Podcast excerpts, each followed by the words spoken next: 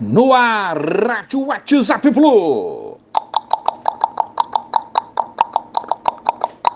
Bom dia, galera. Aça tricolor. Vamos falar do nosso Fluminense aí. Dependendo da colocação do Flusão no brasileiro, o clube poderá bater a meta orçamentária para prêmios na temporada. Se terminar em terceiro, pelo menos, isso será possível. O orçamento previa uma arrecadação de 67,2 milhões de reais Aí aconteceram aqueles imprevistos que a gente sabe, como a não classificação à fase de grupos da Liberta, a má campanha na Sula, e até o momento o clube somou apenas 26,9 milhões em premiações. Faltando aí a premiação do brasileiro que ainda está rolando, né?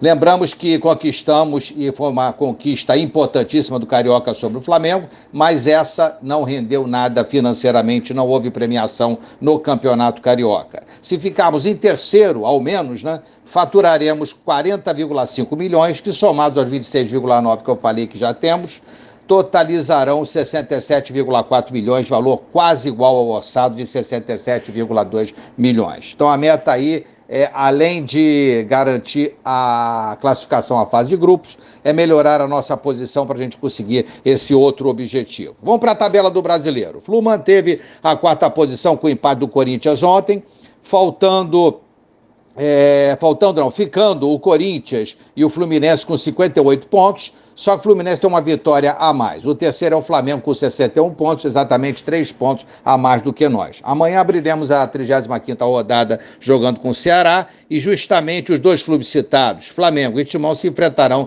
na quarta-feira. Então, um ou outro ou ambos perderão pontos nesse jogo. Importantíssima essa partida de amanhã, se o Fluminense conseguir uma vitória, será sensacional.